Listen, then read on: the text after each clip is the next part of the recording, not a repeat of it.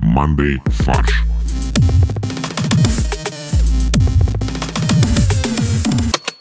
Всем привет! Это подкаст «Мандей фарш». Мы долго не виделись, многое произошло, что-то поменялось в наших жизнях, но кое-что не поменялось. Нам некуда девать излишки юмора, и мы хотим делиться им с вами. Поэтому мы вернулись. Блин, звучит не очень. Ну, какие излишки юмора мы это тут... э, Э, Если вы забыли голос Бориса, то это Борис. У тебя еще остались излишки приветствий, Борь? Я полностью и расходую все свои ресурсы приветствия на наших слушателей, а не какие-то там излишки. Молодец. В студии Олег, Привет. Максим, Привет. ну и я, Костя. Ну что, давайте рассказывайте, какие у нас новости накопились, скажем так, за годы нашего отсутствия. Подожди, нас не было два месяца всего лишь. Ну вообще ощущение, как будто типа год. Мгм. Самое главное, ну, по крайней мере, в э, моей парадигме, начался чемпионат мира по футболу, наконец-то. Ура. А какие матчи были? Вы помните, вот этот вот матч был в понедельник очень классный. Катар-Эквадор. А потом в среду вот этот был интересный матч тоже. А, то есть уже что, неделю идет, что ли? Он уже неделю идет, Кость, ты т- только один матч посмотрел. Я вообще ни одного матча не смотрел. Кость, какой матч тебя больше всего шокировал за прошедшую неделю? Э, Вот который в среду был. Тебя тоже удивил счет? Меня удивило больше, меня удивил счет, количество игроков. А игра какая? А там ногой, как он играл, помните? Вообще просто... А Криштиану когда вышел, помните, да, вот этот? А Э, Криштиану, когда интервью давал, вот это вот матч был, он забил прям себе. Себе в ворота. Правильный ответ был, Кость. э, Матч открытия тебя больше всего удивил. Подожди, банк открытия? Они тоже играют? Банк открыть тебя аудио, потому что он главный спонсор нашего подкаста. Блин, было бы неплохо, кстати. В общем, э, для слушателей поясню, мы это записываем 20 ноября утром, когда чемпионат мира еще не начался, поэтому мы не знаем, что произошло. А, так он не начался еще. Вчера открыли. Никто ничего не- вчера не В открывал. смысле? Был салют вчера. Церемония открытия. Хорошо, салют был вчера, церемония открытия сегодня в 6 вечера. А, все, господи, А я-то думаю, просто вы так обсуждали, что типа вон уже матчи какие-то идут, и я такой, окей, ладно. Блин, Кость, мы 4 года... вып- Нет, хорошо, 2 года выпускаем подкаст, но неделю позже. Когда до тебя это дойдет уже? Нет, подожди, матчи вы обсуждали в чатике в нашем. Россия, Таджикистан. Ну, Да, и ты что, думал, что это на чемпионате мира? я был уверен, что да. Россия не играет на чемпионате мира, нас выгнали отовсюду. А, все, слава богу.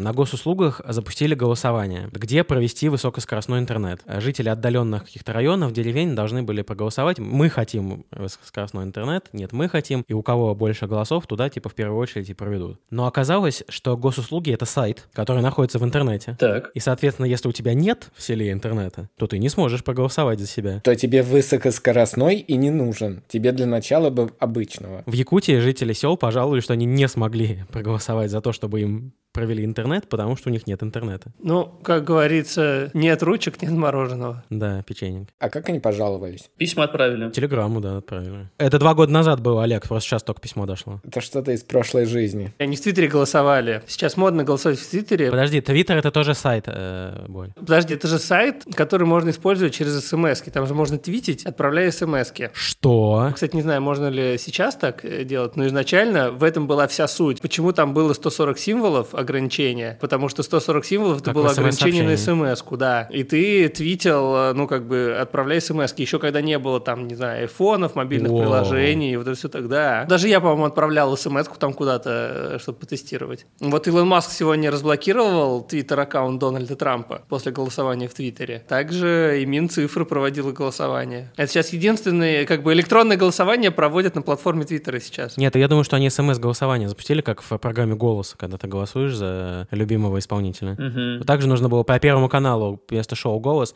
У нас шоу «Интернет», и сегодня мы узнаем, кто из сел получит высокоскоростной интернет в следующем году. Да и в целом просто жюри голоса сказали, выберите по одной деревне, пожалуйста, в Якутии. И э, за кого голосовали, тот как бы в ту деревню и интернет сделает. И, к сожалению, наш проект покидает село Никольское. И он на экране отключается. так.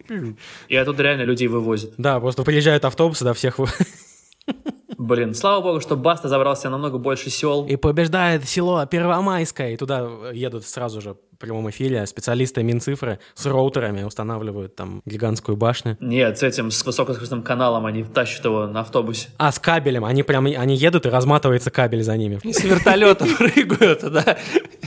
Как десантники спускаются по тросу, так же и они спускаются Не приезжают, подключают его в символическую розетку. Которая тоже не работает, потому что нужно подключить еще электричество, но это в следующем сезоне. Нет, подожди, давай, как бы пирамида масла. Сначала интернет, потом телевидение, уже потом электричество. Давайте перейдем к новости, которую мы выбрали для сегодняшней сапфировой ревды. Костя, расскажи, пожалуйста, что это. А ревда — это когда мы обсуждаем новость, а потом придумываем к ней каламбурные заголовки. Или не придумываем и надеемся на то, что Максим не будет на это злиться. Или Максим придумал э, заголовков на всех. Достаточно, чтобы поделиться со всеми, да. Максим, смотри, ты придумал... Сколько заголовков ты придумал? Шесть, кажется. О, отлично. То есть мы забираем по одному, а тебе два как чемпиону. В поездах московского метро будет пахнуть лаймом и орегано. В Москве завершился пилотный проект по ароматизации воздуха в поездах на Филевской линии метро. Потому что это самая грязная линия или почему? А она по улице идет. А, Филевская линия идет по, по верху, и поэтому там пахнет всеми запахами города, скажем так. Или они просто посадили орегано и сакуру вдоль э, ветки. А, так ароматизация вы- выглядит. Да. Итак, в вагонах составов работает свыше 485 ароматизаторов. Их вмонтировали в воздуховоды климат-системы. Это люди, я так понимаю, да? Сначала подумал, что это люди, да, которые ходят с баллончиками этого туалетного освежителя, такие пшш. А я ароматизатор в московском метро. Так, я ароматизатор первого уровня, да, я вот начальник тут как бы. Первого разряда. Нет, ст- старший, старший ароматизатор. Первого ранга, Ведущий ароматизатор. да. Они распространяют запах по вагону каждые 9 минут. Очень важно, не 10, не 5. Был алгоритм. Они сначала попытались 5 минут, очень было много запаха. Потом раз в 10 минут, никто ничего не почувствовал. Не решили 9. Путем проб и ошибок Да. подобрали идеальное сочетание. Путем анализа данных, больших данных, Конечно, биг дата. Аромат носит название метро Москвы. естественно. Он пахнет пионами, цветами сакуры, а также свежестью лайма и орегано. То есть все те вещи, которые ты ассоциируешь изначально с метро Москвы. Название не оригинальное. Не оригинальное, да. Метроза было бы лучше. Ну вот лучше бы подобрали что-то поинтереснее. Властелин подземелья, например. Вот звучит же Но опять же, филевская ветка, Олег, она не под землей. Властелин надземелья. Надземелье, да, так лучше. Или почувствуй фили. Отлично. Фил фили. Да, фил фили. Это, кстати, было бы, да. А потом позвать Джонни Деппа на рекламу. Он же делает саваж. Здесь будет фил фили. Короче, вы можете мне объяснить, почему такой выбор? Где российские запахи? Очень легко. Нам надо придумать, какие запахи. И они сидели в комнате. Что у нас здесь есть в комнате? Вон там Даша пионы жених принес. Та- Давайте пионы. По телевизору там Японию показывают. Сакура будет. Что у меня здесь в руках? Освежитель воздуха с лаймом и орегано. Все, придумали. Нет, что у меня в руках? Мохито. Что там? Лайм. Отлично, берем. Да. А какие расисты? Хочешь, чтобы вареной колбасой? Ромашкой пахло. Березкой. Березовой корой, что пахло. Ну, кстати, было бы прикольно елочками, да. Да, причем можно их повесить было бы. Хотя бы производство бы подняли. Эвкалиптом. Знаменитый российский эвкалипт, да. Да. Самшитом. Самшит, да. папоротник найти, найти, чтобы запах свежесваренного борща вот что был. Ты такой едешь в метро, такой, ох, вот оно. Вот тогда ты можешь проголодаться тогда. Ну так и хорошо, это экономику поднимет... э, Борщестроение. Нет, не борщестроение, ресторанная индустрия. Ты выходишь из метро... Которые рядом со станциями Филевской линии находятся, да? Да, ты выходишь из метро и сразу борщичка на- навалил. Пришлось бы резко повысить э, расходы на уборку, потому что у людей бы слюни в таком объеме текли на пол в вагоне. То есть нужны будут не только ароматизаторы, но и слюноубиратели. Нет, робот-пылесос просто катался бы по полу и собирал бы это все. Робот-слюнасос. Робот-слюнасос, да, знаменитый. Мне кажется, примерно так инновации в московском метро и придумывают. Примерно как мы сейчас. И Я отказываюсь комментировать этот вопрос. Процесс комментировать, да. Ну, подожди, ну я что тебе вы, объясню. ну, русское поле русское, чтобы ты вошел в вагон, и там свежестью пахнет. не вот это Орига... Что такое орегано? Как пахнет орегано, ребята? Кто знает вообще, что это такое? Подожди, ореган... Я тебе скажу сейчас, что такое. Орегано — это по-русски душица обыкновенная. Ну так вот, почему не сказали, что душица обыкновенная, что было необыкновенно в метро? Потому что душица такой, наверное, душно. Типа, не... плохое слово. Кто-то сказал,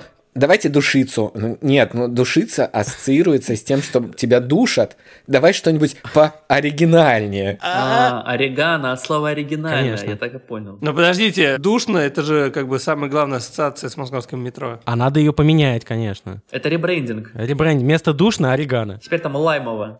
лаймово. Теплый лаймовый поезд. Я расскажу вам, как на самом деле подбирали эти ароматы. Их выбирали пассажиры. Это абсолютная правда. Тоже голосованием в активном гражданине, скорее всего. То есть ты заходишь в метро, стоят люди с несколькими пробничками. А, тестеры, да. Нравится вам? Не-не.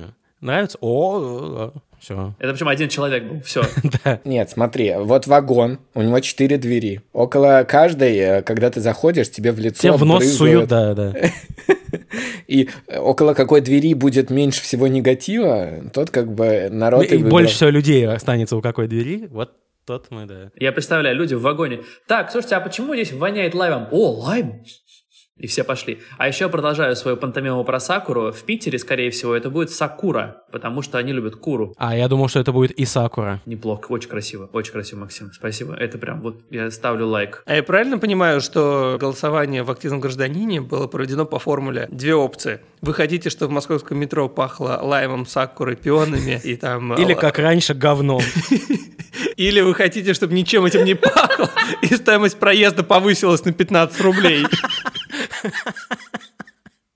И граждане проявили активность. И гражданскую позицию. И полмиллиона пассажиров московского метро проголосовали за Сакуру Лайма Орегано. На самом деле мне э, нравится запах метро, но не вот этот, а вот когда Да, а ты спускаешься в обычный, эскалатор, который да, заходишь, такое да. резиновое что-то такое там. Я на самом деле подумал еще, что они выбирали, когда какой сделать аромат, они брали все, у чего есть ветка, потому что есть ветки метро, и вот типа, все растет на ветке. Ветка пионов знаменитая. Вот, ветка пионов здесь не работает, к сожалению, поэтому логика сломалась. А вообще филевская ветка голубого цвета. Надо было взять все голубого цвета. Васильки, все. Все. А, небо. Запах неба знаменитый. Это озон. Озон, кстати, ну, можно было, да. Только единственное, вряд ли кто-то дожил бы до следующей остановки. Ну что, давайте попробуем заголовки. Поехали. Рельсы не пахнут. Хм. Неплохо. Вкусно, как кольцевая. Достойно. Ну, орбита. Орбита как бы. Орбит, орбит, орбита кольцевая. Очень хорошо, кстати. Нифига непонятно, но очень хорошо. Борис, И Я узнаю его по запаху. а дальше? Ну ладно, на самом деле, это, наверное, надо было ну, по словам, по глазам, по голосу. По запаху, да. Ну, вообще, это, да, была аллюзия на песню. А, у меня очень смешные заголовки, потому что они все в одной системе. Первый заголовок «Пахнет, как красная ветка». Понятно. Я надеюсь, ты не дойдешь до коричневой. Ну что ж, Максим разгадал мою логику. А как же, Кость? Лайм, орегано и сакура. Сакура, вот э, запах и метро ингредиент. У меня это есть, между прочим. Блин. А я забыл про классику. Подожди, а кто метро придумал? Ленин. Конечно. Метрополитен имени Ленина. Или... э, Прости или- нас, Ильич, мы все пронюхали, ты это хотел? Да, да. А, Я продолжу, пожалуй. Давай. Следующая станция юго-запахная. А, хорошо. Пионы, лайм, орегано и, возможно, запах земли. Ну, Я не понял. И, скорее всего, сила земли. Это мем про огурчики. Ну, ладно. Э, Осторожно, двери запахаются. М. Ну, кстати, запахнуть, да, типа двери за- закрыть. Ну, прикольно, кстати, да. Так, Костя. Пахнет, как синяя ветка. Олег. Маршрут номер пять. Неплохо. Прикольно, да. А, новый поездатый аромат. Ну, окей. Ну, это надо было, чтобы кто-то это сказал. А москвичи попадут в ароматный мир. О, и, и так много москвичей там бывает регулярно, но Пахнет, как фиолетовая ветка. спасибо.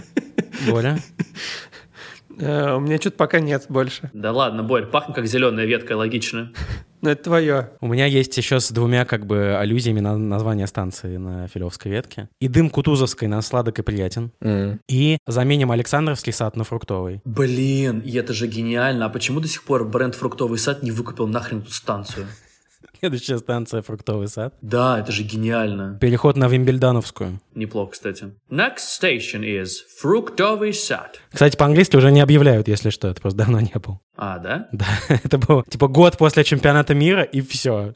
Забыли сразу же. Ну и правильно. Так, ну у меня есть еще парочка вариантов, но они такие, они немножечко отстраненные, и нужно больше контекста. Вот э, там в новости было написано, что до этого аналогичный эксперимент делали в Вене, поэтому у меня такой есть вариант. Метро Москвы как будто попало в Вену. Блин, очень хорошо. Это, это, это очень хорошо, да. Так, следующее это «Здесь так красиво, я перестаю дышать». Это мой реверанс в сторону Москвы и московского метро. Поехали дальше. Дальше две новости, которые можно объединить как бы общей темой. Проводим мероприятие без самого важного ингредиента. Вот так. Во-первых, в Петербурге провели учения по уборке снега до выпада снега. Ну, в смысле, это максимально логично, Максим. А то все говорят, что вот, э, снег выпал неожиданно всегда в Москве, коммунальщики не, не были готовы. Ну вот, они как раз наконец готовятся до выпадения снега, и опять э, ты стебешься над ними. Ну что, это типичный москвич, Максим. Но они же просто махали пустыми лопатами. Неважно. В чем тренировка? Они оттачивают движение. Ты даже не проверишь, сколько ты насыпал и пересыпал. Неважно, ты уже знаешь, в каких местах выпадает снег чаще всего и больше всего. Какие мышцы тебе надо задействовать? Да, какие мышцы тебе нужно действовать, в какой позиции тебе держать лопату и стоять и ждать выпадения снега. Потому что позиция, которая держать лопату, их шесть, как в балете. Да. А это как есть, ты, ну, экзамен сдаешь, чтобы водить, да, а здесь ты сдаешь экзамен на уборку снега, и у тебя как бы... На то, чтобы копать, да. Повышение квалификации. Были видео, люди с крыши на тросах тоже там скидывали воображаемый снег. У меня вопрос, ну можно же было какой-то заменитель снега использовать? Зачем? Пробки бы появились в Москве. А кого-то придавило воображаемым снегом? Кстати, они не отрабатывали, да. А Что если воображаемая сосуля упадет на человека? Вот на самом деле вот это бы они хорошо бы отрабатывали, потому что что-то как-то в последнее время, мне кажется, это было очень ну, опасно довольно со снегом. Изучали бигдейта за предыдущие периоды, обнаружили, что больше всего снега выпадает э, на снегоплавильных заводах. Обнаружили, что больше всего снега выпадает с декабря по февраль примерно. Э, Более того, снегоплавильные заводы настолько притягивают снег, что он туда даже едет. Решили просто э, больше заводов открыть. Весь город покрыть снегоплавильными заводами, вот, да, и все, как бы весь снег сразу плавится. Или наоборот, сделать один и вынести его куда-нибудь за МКАД э, в Щелково. Чтобы снег туда притягивался. Да. В общем, тренировка по уборке снега прошла без снега, довольно успешно. То есть, подожди, убрали весь воображаемый снег. Неизвестно. В том дело, что ты не знаешь, убрал ты или нет. Ты не знаешь, сколько его было изначально. Блин. Я поэтому и говорю, что это странные учения. То есть ты не можешь проверить их успешность. Россия ставит очень тяжелые KPI. Убери весь воображаемый снег. И ты такой, ну, я все убрал. Нет. Да, вон Вот там, же осталось посмотри, ещё. да, в углу. Ну, по документам я потратил э, ровно столько времени и столько лопат сломал, что, э, ну, очевидно. По нормативам все. Офигеть, а реально есть же нар- такие нормативы. Это Олег в Майнкрафт переиграл, что у него лопата ломается. Не-не-не, я думаю, что реально есть такие нормативы, все по бумажке, в Excel все умножается и все. Вот, а пока в э, Петербурге убирали снег без снега, в Ижевске прошел турнир по биатлону без стрельбы. Все очень просто, не успели вовремя закупить патроны и решили проводить так. А они имитировали, типа, пах, пах, пах, пах. И там человек закрывал эти мишени пальцем. Нет, там на честность, типа, я в 4 попал, в пятую не попал. Вот, э, глава Федерации биатлона Удмуртии об этом рассказал, Иван Челезов. Иван Челезов, кстати, знаменитый в прошлом биатлонист. Он знаменитый биатлонист реальный или знаменитый биатлонист без патронов? А это новый вид спорта теперь? Да? Биатлон без стрельбы, но это не лыжный И спорт. без лыж. То есть есть лыжные гонки, а есть биатлон без стрельбы. Это немного разное, потому что ты бежишь все равно с винтовкой. А, ну ты и так, и так бежишь с винтовкой, ты же в Удмуртии. В Удмуртии только с винтовкой лучше бегать. С бинтовкой С причем. бинтовкой, с забинтованной винтовкой. Не успели вовремя приобрести патроны из-за определенных процедур. Процедура приобретения патронов непростая. Сроки уже поджимали, чтобы не отменять соревнования, провели их без стрельбы. В этом ничего страшного нет, убеждает сам себя Иван Челезов. Можно было и не проводить, но соревнования все равно нужны, они должны восприниматься как праздник. Ну, слушай, мне кажется, биатлон в этом плане очень э, универсальный э, fail-safe, так сказать, вид спорта. Там тебе нужно уметь и стрелять, и бегать на лыжах. У тебя может не быть патронов, тогда вы соревнуетесь в том, как э, вы быстро бегаете. Либо снега может не быть, тогда соревнуетесь, э, кто точнее стреляет. Вы представляешь, футбол, он как бы не fail-safe. Мяча нету, все. Да, если Витьку мама позвала обедать, и он забрал мяч единственный, конечно, все теперь. Леонель, домой!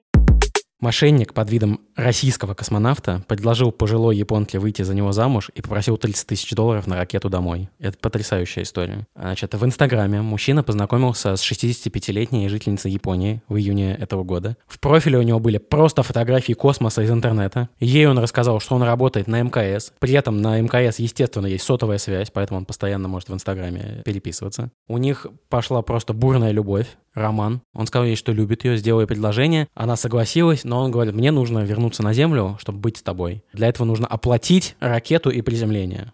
Примерно 30 тысяч долларов это стоит. Она перевела ему эти деньги, он потом продолжал просить ее деньги, и вот только тогда она заподозрила его неладное и пошла в полицию. Блин, после таких новостей мне прям хочется самому стать мошенником. Насколько люди ведутся на полную чушь.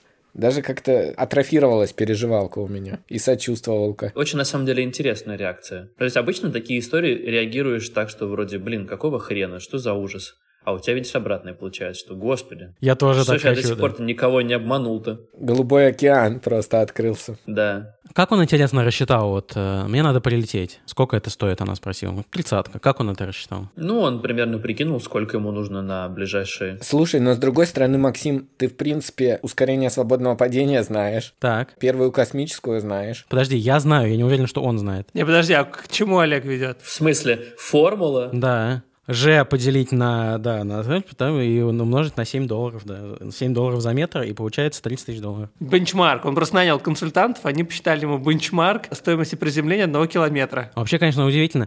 На МКС в каждый момент времени находится 6 человек, если не ошибаюсь. То есть э, она должна была понимать, что это один из шести кто-то, э, находящийся там, ей пишет. Возможно, она не думала так гуглила. глубоко. Да, вы знаете, вот я хотел как раз сказать, я сталкивался с обзором на тему того, ну как и почему работают эти мошенничества. Почему, типа, полную дичь пишут тебе нигерийские принцы и прочие психопаты. И смысл там в том, что они пишут полную дичь, как раз рассчитывая отфильтровать людей хоть с капелькой критического мышления. То есть все эти письма с опечатками, полной глупостью, их не исправляют вполне осознанно. Что, типа, если сделать это более похожим на э, реалистичный сценарий, у тебя кто-то зацепится под это, и адекватные люди тебя там, не знаю, найдут, размотают, э, в полицию э, пожалуются на тебя, и, может быть, у тебя риски повышаются. А вот те, у кого отсутствует критическое мышление, вот как сущность, ну, они как бы и поведутся. Ну, в общем, если вам пишет э, космонавт с МКС,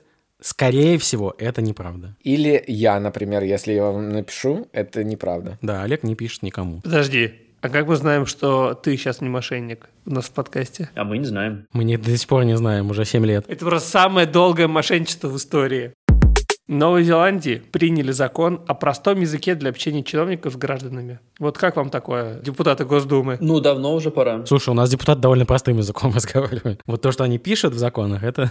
Ну, в общем, э, да, по мнению автора закона, нужно исключить употребление в официальных заявлениях, документах и на сайтах жаргона, сложных слов, оборотов предложений, канцеляризмов, слишком напыщенной и витиеватой лексики. Тогда общение с чиновниками станет более понятным, а демократия более доступной. Я согласен. Ребята, в этом законе запрещается курить на улице. Все, одна строчка закона, все. Вообще, это было бы очень прикольно. Еще я так подумал, что было бы здорово в каждом законе прописывать реально, зачем он нужен, потому что есть же очень такие общие формулировки, да, под которые может много чего попадать, и прикольно сразу прописывать дух закона, то есть против реально чего его нужно применять, чтобы не было двусмысленностей. Он просто как заповеди, не курить, такой вот закон вышел. Вот именно, типа, не курить – это плохой закон, потому что не очень понятны детали. Типа, не курить, что, где. А там картинка уже дальше. А, все, инфографика пошла. Да. Ну все, тогда логично. Закон ФЗ номер 157 о запрете курения. Очень сложно. ФЗ что такое, непонятно. Нет, закон о запрете курения. Все, статей нету. Просто, А вообще нет, просто закон о запрете курения, и все, только заголовок есть. да. Статья 1. Соблюдай данный закон.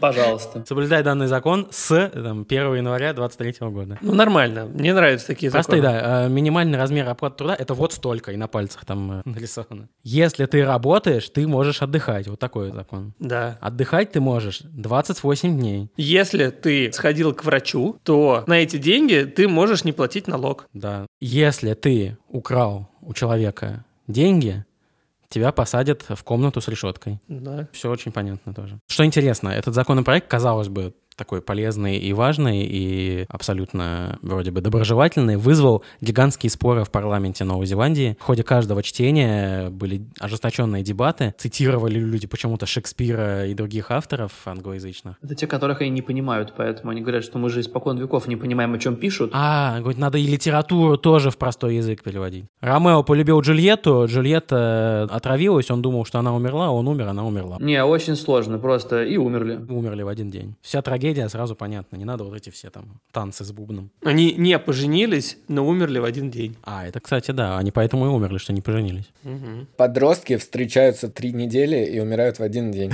Конец. Да, да. Блин, такого бы Шекспира в школах читали бы вот с удовольствием. В Бельгии 55 прокуроров и судей добровольно сели в тюрьму. Ну и все. Нет, э, это сделано ради эксперимента, чтобы они почувствовали, какие условия в тюрьме. чтобы они это знали при принятии решений. В Бельгии 55 прокуроров сначала украли деньги, потом потратили их на развлечения и незаконную деятельность, Убили человека, да. а потом сели в тюрьму. Блэд, ты забыл добавить в качестве эксперимента в начале. Да, в качестве эксперимента, естественно. 55 прокуроров жили в Бельгии. Один убил человека, сел в тюрьму, их Их осталось осталось 54. Конечно же, а судьи и прокуроры знают, как обстоят дела в тюрьмах, говорит глава Минюста Бельгии. Но знакомство на личном опыте даст им уникальную возможность, которая поможет им выносить приговоры с полной информированностью. То есть, только когда они поймут, насколько в тюрьмах плохо, они будут реже давать э, приговоры, связанные с тюрьмами, или наоборот, чаще. Не, они смогут разговаривать с преступниками в будущем на одном языке. Вечер в хату, уважаемые подсудимые. Э, Ну что, теперь слово следаку. э, Мы решили вас, подсудимые, опустить прямо в зале суда. А, простите, отпустить прямо в зале суда. Неплохо, достойно, достойно. Давайте к пирожку-пирожку. Я решил э, в сегодняшнем пирожке, он не связан ни с одной из новостей, но я решил прорекламировать наш Мандай чат, потому что он классный, там очень классные люди. По какой-то причине мы обсуждаем там пиво, и вот этому я решил посвятить свой порошок. Пшеничка, лагер, стаут, ипа, ламбик, эль, портер, лимонад. Я поднимаю все бокалы за чат. Пожалуйста, приходите, там весело. Ссылочка в описании будет. А, всем спасибо. Это был подкаст Мандай Фарш. Будьте счастливы, веселитесь, смейтесь, улыбайтесь. потому что, Мне кажется, хороший добрый юмор может спасти в любой ситуации. И наш тоже. И наш тоже, да. В общем, всем спасибо, мы скоро вернемся через пару недель. Всем пока. Пока. Чмоки.